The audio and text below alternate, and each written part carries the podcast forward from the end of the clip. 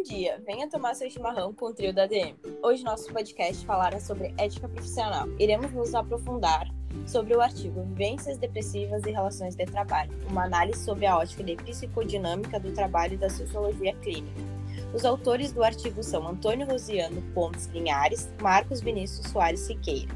Vale ressaltar que os integrantes do grupo são Camila Vieira, Gregory Fernandes e Madalena Buenavista, da Universidade Federal do Pampa, a Unipampa. Agora eu vou passar a palavra para o Gregory.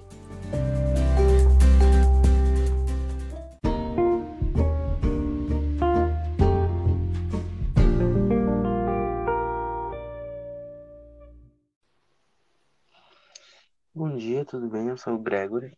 Eu vou falar sobre a introdução no artigo levantando os principais tópicos, que são eles: o surgimento do capitalismo informacional, que demandou maior qualificação e maior esforço por parte dos profissionais, uh, em especial no, no setor bancário. A revolução tecnológica que influenciou e norteou um novo rumo do setor bancário, com a implementação do banco 24 horas, 24 horas o autoatendimento, a internet, captura e transferência eletrônica de dados e o foco exclusivo na, nos resultados financeiros. E por fim chegamos ao grande foco da análise do artigo, que é o surgimento da depressão em decorrência do, da grande cobrança no ambiente trabalhista, no setor bancário. Uh, as aflições psíquicas decorrentes do cenário de trabalho extremamente precário, com extrema cobrança, sistema extremamente formalizado, dentre, dentre outros, começou a influenciar no número de trabalhadores com depressão. O artigo ainda apresenta uma tabela uh, com o número de afastamentos em questão de transtornos mentais e de comportamento. A tabela foi obtida do Ministério da Previdência e Assistência Social em 2012 e os dados foram, foram coletados desde 2019 até o ano de 2012. No início, os casos de afastamento, uh, afastamentos gerais eram de quase mil, eh, 13.500 e no decorrer dos anos teve uma queda significativa, chegando em 2012 a aproximadamente 11.600 casos. Já no setor bancário, em 2019 os casos eram de aproximadamente 800 em 2012 aumentaram, foram para é, 1.100 casos, um crescimento de 3% ao, no decorrer desses três anos, que para um, um, único setor é um, é um número bem grande. Agora uh, a Camila vai comentar sobre esses dados.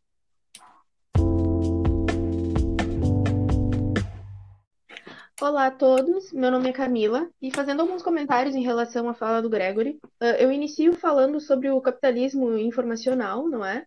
Que hoje é um conceito criado pela uh, atualidade, fala muito sobre desenvolvimento tecnológico da informação. Relacionado ao setor bancário, hoje nós podemos observar que ele está bem informatizado uh, e hoje usamos aplicativos e de bancos e outros para fazer pagamentos e etc. E esse capitalismo informacional está bem inserido nesse ponto. Falando sobre a depressão em específico, que é o grande ponto uh, alto do artigo, eu trago alguns dados uh, de uma matéria do G1 realizada em 2021, uh, dados esses coletados pela organização através da Organização Mundial da Saúde e traduzido pelo Serviço Social da Indústria, mostra que 8% do grande população do mundo uh, é acometido por doenças relacionadas à depressão atribuídas aos riscos ocupacionais. Riscos ocupacionais relacionados ao trabalho, não é?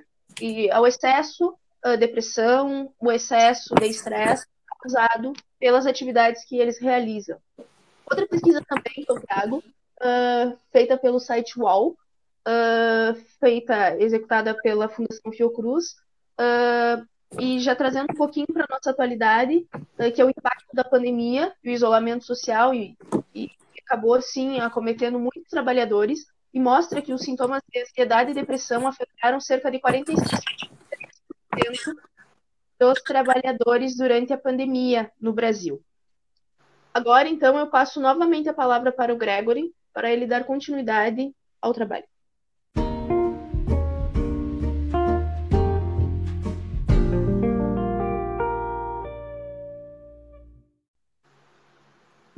agora eu vou falar sobre o referencial teórico do artigo, uh, levantando alguns tópicos. Uh, primeiro tópico: como que os autores eles entendem a depressão causada pela exaustão oriunda do trabalho?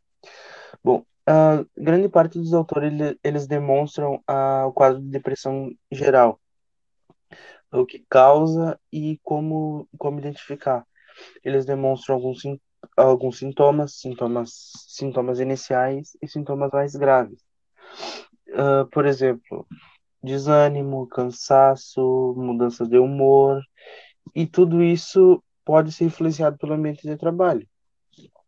Uh, também existem uh, algumas formas que o trabalhador lida com a depressão, principalmente a vergonha e a dificuldade de aceitar a procura de ajuda. Uh, primeiro, o, o trabalhador ele precisa entender que ele está desenvolvendo a depressão. E agora, indo para o ambiente bancário, é, normalmente eles possuem uma rotina corrida, que normalmente não existem muitos momentos para você cuidar da saúde, no geral, tanto a física quanto a psicológica. E o ambiente demanda de ele ele provém de uma maior tensão, né? E aí os, os, os sintomas iniciais eles são cansaço, é, estresse, problemas com sono, tu, e, esse, e esses sintomas podem ser confundidos com a rotina deles. E, e cabe um, um maior, maior cuidado. E, e se não existe esse cuidado, o quadro de depressão ele vai, querendo ou não, ele vai se agravar, né? E depois tem a pressão social, que se torna um problema, porque muitas, muitas vezes os casos eles são regularizados e o trabalhador acaba, acaba guardando tudo para si e não procura ajuda. Ou tarda muito a procurar ajuda né, de um profissional. Uh, também um dos autores eles trazem que existem duas linhas interpretativas da, da depressão. Segundo o autor citado no livro, Pérez, uh, a depressão ela tem duas linhas, né? Uma é a corrente psiquiátrica que apresenta de forma mais, ela é mais visível. São mudanças de humor, de comportamento, dificuldade de socializar, são coisas muito visíveis, até mesmo no, no ambiente bancário. Por mais que seja um, um ambiente formal, existe, existe é, é perceptível algumas mudanças bem pontuais. E essas mudanças elas, elas fazem parte de três grandes grupos. São sintomas psicológicos, é, psíquicos, que são mudanças de humor e de comportamento em geral, sintomas fisiológicos, que são alterações de sono, de apetite, na disposição, e sintomas comportamentais, que pode ser é, dificuldade de socializar, comportamento suicida, é, o choro recorrente, dentre outros. E já a corrente psicanalista, ela está é, diretamente ligada a um um bloqueio emocional que o indivíduo vai desenvolver por conta da depressão, que vai ser, vai ser difícil de lidar com temas passados. Normalmente, o indivíduo não vai conseguir superar e até mesmo lidar com, com coisas que ocorreram no passado. E, e o presente para ele vai ser torturante, visto que ele não vai ter disposição para viver, disposi coisas que ele achava atraentes não vão ser mais e a perspectiva do futuro ela fica ela fica extremamente difícil de, de ser entendida normalmente ela não normalmente o indivíduo ele não possui uma grande perspectiva de futuro e quando possui é uma coisa é uma perspectiva muito muito confusa visto que ele não tem muita muito ânimo de fazer nada né? Bom agora eu passo pro comentário.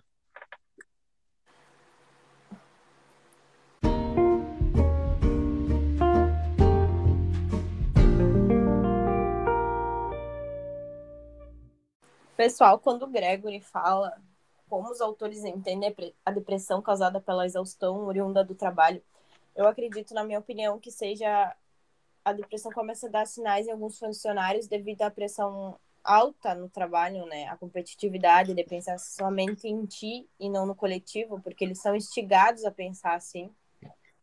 que tu tem que sempre bater meta, o banco te dá um tal meta, tu tem que cumprir aquilo ali com o teu trabalho. Às vezes é um trabalho exaustivo, às vezes acaba que tu tem que é, fazer algo a mais ainda. Aí, quando o funcionário também perde o amor pelo, pelo trabalho, ou quando ele perde o próprio desejo né, dele e começa a fazer exatamente o que a empresa quer, eu acho que é aí que começa que os autores trazem, né? Que ele começa a entender talvez que ele esteja passando por algo diferente, né? Outro ponto que o, que o nosso convidado traz é quais as formas que o trabalho, é, os trabalhadores lidam com a depressão, né? Na vergonha de pedir ajuda e tal. Eu acho que ele acaba ficando mais reservado, mais calado, tem um pensamento de inferior, que ele é inferior aos colegas, né?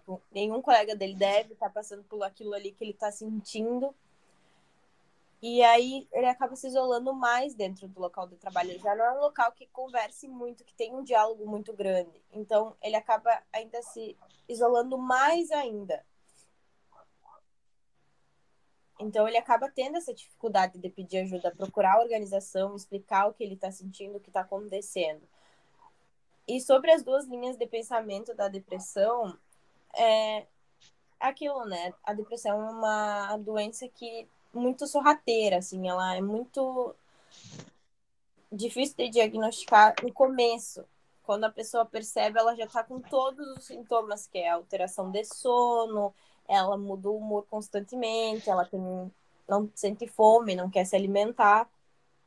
As, muitas vezes apresenta né, o pensamento suicida, acredita que não é suficiente para o local de trabalho, isso significa que também pode não ser suficiente para a família, acaba ficando isolado tanto no local de trabalho quanto com a família e às vezes quer passar só deitado, longos tempos deitado, não se interessa por mais nada, mais nada chama atenção. Então, eu acho que são três pontos que valem a pena a gente comentar aqui. Agora eu vou passar a palavra para Camila.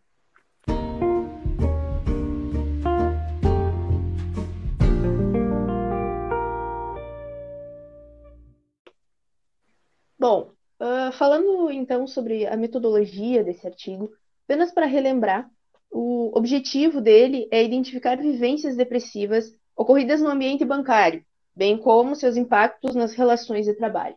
A abordagem dele é qualitativa e descritiva, e a fundamentação teórica se baseia na sociologia clínica e na da psicodinâmica do trabalho. Então, o foco agora, a gente vai conversar um pouco sobre a, a característica desse público-alvo uh, do artigo e para a coleta desses dados. Iniciando falando que a média de idade entre eles é de 25 a 55 anos, o tempo de trabalho ele varia de 2 a 30 anos, mas é muito destacado pelos autores do artigo que a maioria deles tem mais de 20 anos de atuação. Os cargos deles variam, vai de gerente de contas, uh, escriturário, caixa, assistente sênior, assistente e gerente executivo. Então a gente já começa falando sobre as organizações que adoecem seus funcionários. O sofrimento e a depressão vivenciada por eles, pelos entrevistados, ameaçam a sua integridade física e psicológica.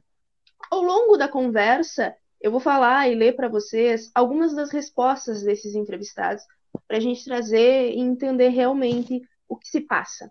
Eu vou iniciar falando sobre a fala da Laura, lembrando que todos os nomes eles são fictícios.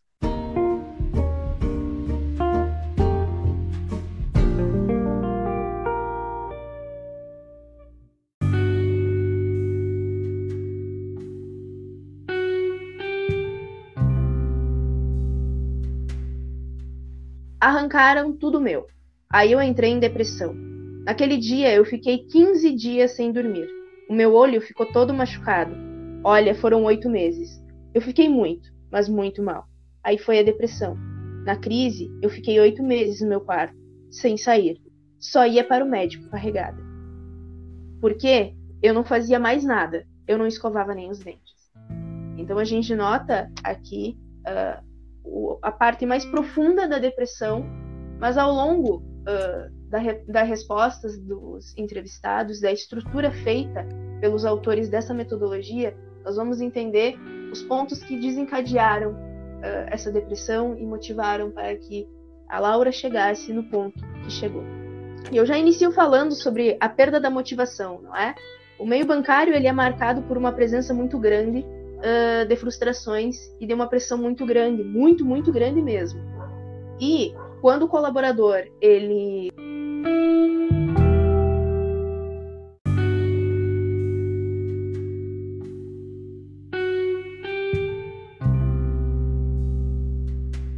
dá o melhor de si e não é reconhecido, ele já perde a vontade de estar ali. Eu vou ler também a parte, uh, a fala da Tânia.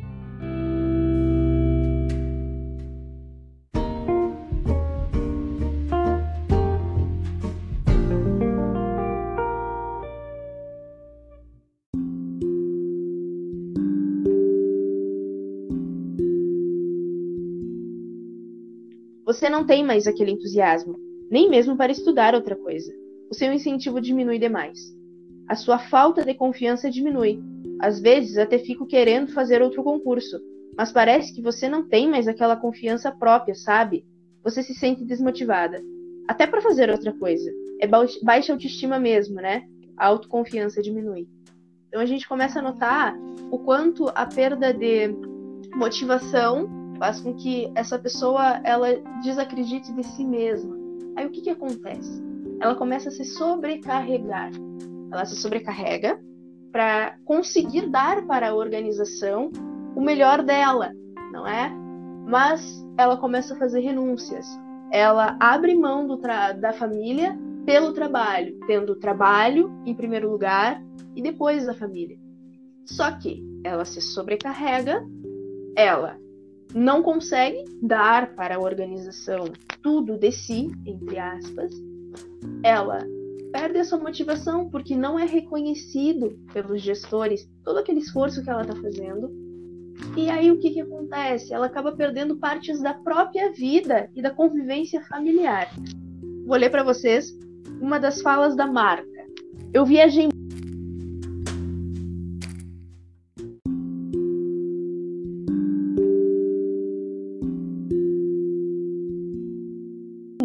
banco me sugou bastante. Para você ter uma ideia, o meu filho ele foi operado da apêndice. Ele tinha apenas 15 anos. A Clara mas se machucou acidentalmente duas vezes. Eu não estava, eu estava viajando. Então a gente consegue notar que esses colaboradores eles abrem mão da sua vivência familiar pelo banco e não são reconhecidos. Aí vem o sentimento de fracasso, eles adoecem, começa uma exigência consigo mesmo, né, a autoexigência, e eles já não aguentam mais. Então, a única forma é a fuga. A fuga pedindo aposentadoria, pedindo demissão e querendo sair daquele lugar, local. A ausência de amparo do banco também é um ponto muito destacado pelos autores, é que não existe uh, um amparo daquele banco com essas pessoas.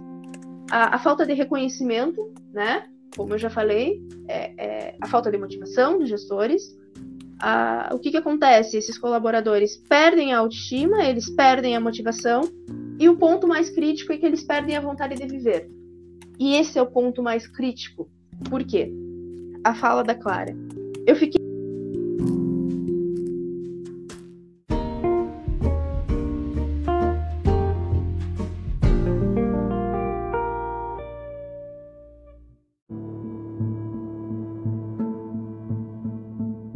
dois anos afastada com depressão, de ficar tomando tarja preta mesmo, de não ver mais sentido na vida.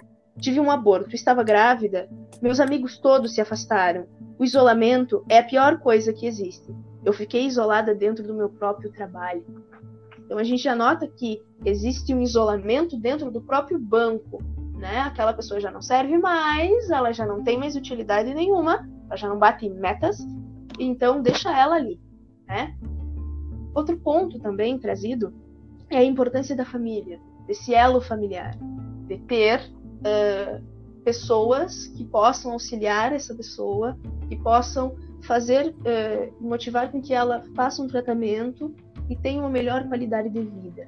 A falta de diálogo no próprio banco, né, o autoritarismo uh, por parte dos gestores, que acaba fazendo com que eles percam grandes ideias, percam grandes pessoas por conta desse autoritarismo, né?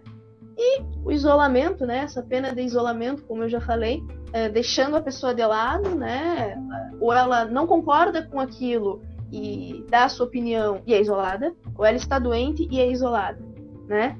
E para findar a parte da metodologia, eu falo sobre o trabalho que prejudica a saúde do colaborador. Eu acredito, não acredito somente que seja culpa do gestor, mas também da organização como um todo, não é? Mas acredito sim que bons gestores eles motivam a sua equipe, né? Péssimos gestores uh, são egocêntricos uh, e também tem uma falta de vezes e eles não motivam, eles não olham para as pessoas.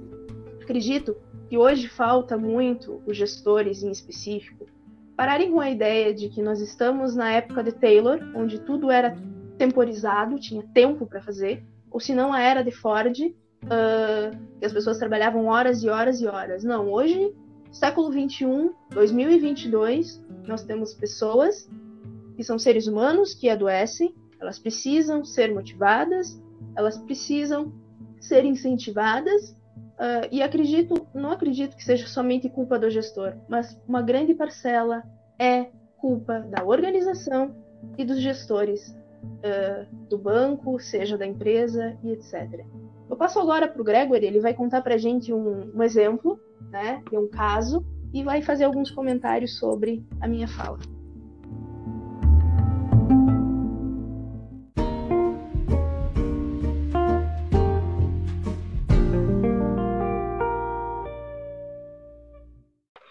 Muito obrigado, Camila.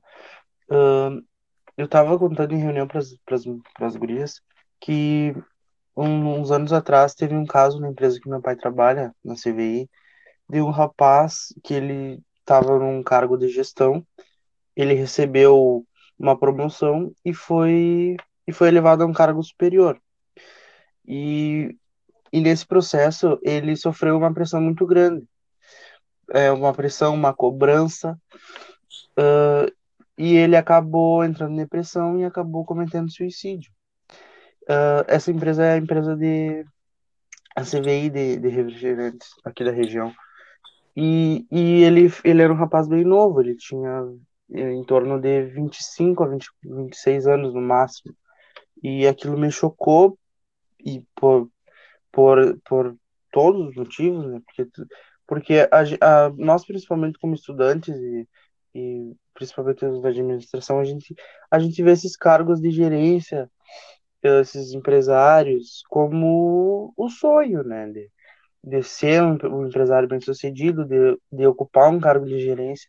Só que quando a gente percebe que esses, que esses cargos eles, eles têm, têm uma, uma desumanização gigantesca, porque tu começa a cobrar números, números, números, e tu não, não te importa com o bem-estar do, do teu colaborador que, querendo ou não, eles são, são membros importantes da empresa, né? Que eles vão dissolvendo o, o poder de comando, eles têm responsabilidades com seus encarregados e, e tu, como superior, tem essa mesma responsabilidade com eles. E às vezes a empresa não entende isso e as, os, os colaboradores acabam adoecendo e chegam a esses pontos críticos, né? Que, que nós, nós, como gestores, não podemos deixar acontecer jamais, né?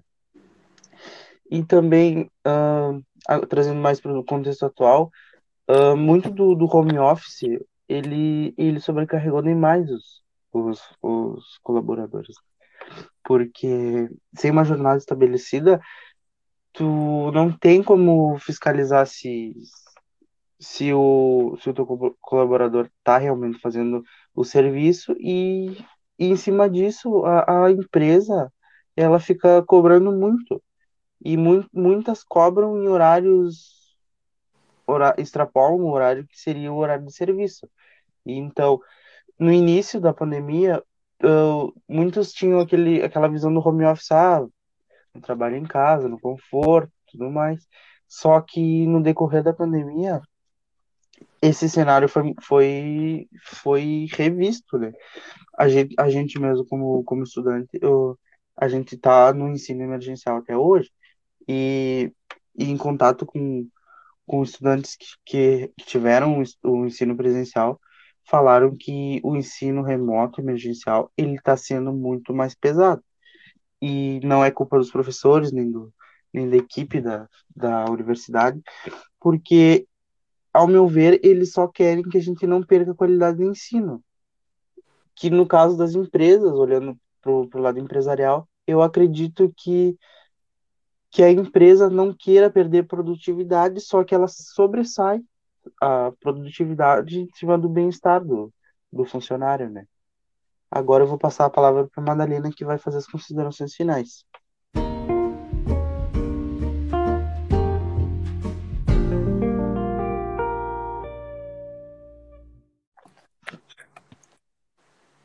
Uh, o artigo traz nas considerações finais já assim, se a gente for olhar, a metodologia já nos traz um resultado assustador, né?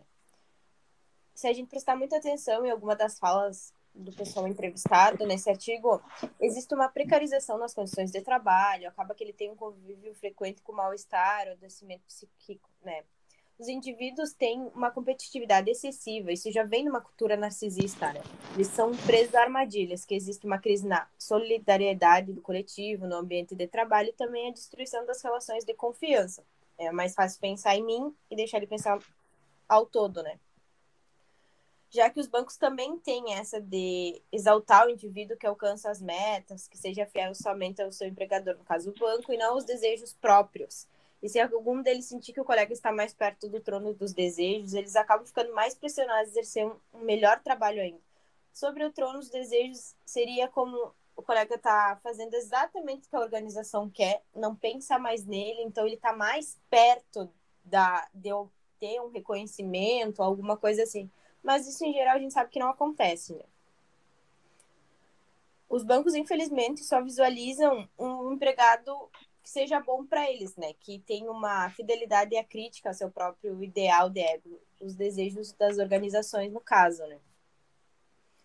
Se a gente voltar na metodologia, quando uma das entrevistadas diz que a pior parte é o isolamento, esse é o isolamento social, mostra a ferramenta mais utilizada pelos bancos para penalizar os bancários que não são aliados com os objetivos e metas da organização, porque eles também se deparam com um rompimento de laços afetivos dos colega, colegas lidam com a rejeição social do ambiente de trabalho. E isso acaba que os bancários acabam perdendo aquele brilho, aquele amor que eles tinham, tinham pelo trabalho deles, né? Então, voltando lá na metodologia, continuando no pensamento, é mais fácil eles é, eles com aquele sentimento que existe um fantasma atrás deles dizendo que eles não são suficiente, que eles não são mais é, é suficiente mesmo para a organização e nem para eles mesmos. Então, eles acabam pedindo a demissão ou pedindo a aposentadoria. Eles acham um jeito de fugir daquele sentimento, né? O referencial, se a gente olhar lá no referencial também, traz uma pesquisa da France Telecom. Desde 2000, 2008, é, nos anos seguintes, foram 24 suicídios em 18 meses, pela pressão é, no ambiente de trabalho que acabou ocasionando esses suicídios. E isso, se a gente for olhar para os bancários, também é, é óbvio que pode acontecer, porque quando eles sentem que eles estão pressionados, a gente, quando chega no banco, a gente é bem tratado, eles são muito educados, muito sérios, né? Eles raramente riem, conversam, assim, fora do que é necessário. E a gente não tem essa visão de que lá dentro eles estão sofrendo diretamente uma pressão constante, né? E quando uma das entrevistadas fala na metodologia também que ela acaba abdicando da vida pessoal, que o banco tá sugando, que ela passou mais viajando, não teve quando perto quando o filho se operou, a filha se machucou. Ela tá tão pressionada no dia a dia, né? E fazer as tarefas, ela acaba não conseguindo ter tempo para a família dela, ela acaba não se isolando da família em prol do banco. Mas até aonde isso vale a pena, até onde vale a pena botar a vida profissional e é, te dar o máximo que aquilo consuma teu tempo e tu perder as coisas boas da vida pessoal, como é ficar com a tua família ver, e quando eles precisam também. Até onde isso vale a pena, já que a organização, ela não te dá apoio, ela não te dá o um reconhecimento dos esforços. Não, eu tô me esforçando o suficiente aqui, mas a empresa vai ver. Não, nem sempre esse reconhecimento vem Aí os bancários que são vítimas de depressão começaram a passar a co cobrar uma, o necessário de pensar nas práticas de gestão das relações estabelecidas entre eles e o banco, de uma forma de deflagrar um conjunto de ações transformadoras nesse cenário. Para o resgate da sociedade do ser, os bancários e as organizações devem a primeira vítimas da depressão passam então a cobrar é necessário repensar as práticas de gestão e das relações estabelecidas entre eles e os bancos. Entre as ações são resgate da sociedade do ser, renovação da confiança e da solidariedade, conquista dos desejos, da possibilidade de questionamento de certezas sensíveis e ingênuas. Para o resgate do ser, os bancários e as organizações devem aprimorar-se de novos princípios, sugerem a centralidade do papel do trabalhador no universo corporativo para que bem o resgate da solidariedade no espaço social, sequestrando pelo econômico, sem, contudo, negligenciar a importância do diálogo entre os termos econômicos e sociais, bem como entre os interesses individuais e coletivos, os quais, quando em conflito, devem ser intermediados por um bom processo de governança.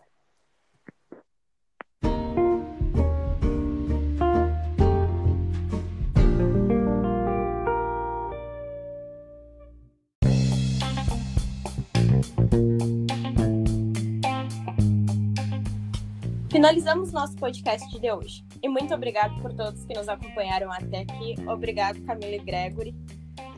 Muito obrigada, foi um prazer, obrigada. E até o próximo, pessoal. Muito obrigado. Até tchau. a próxima, galera. Tchau, tchau. Tchau.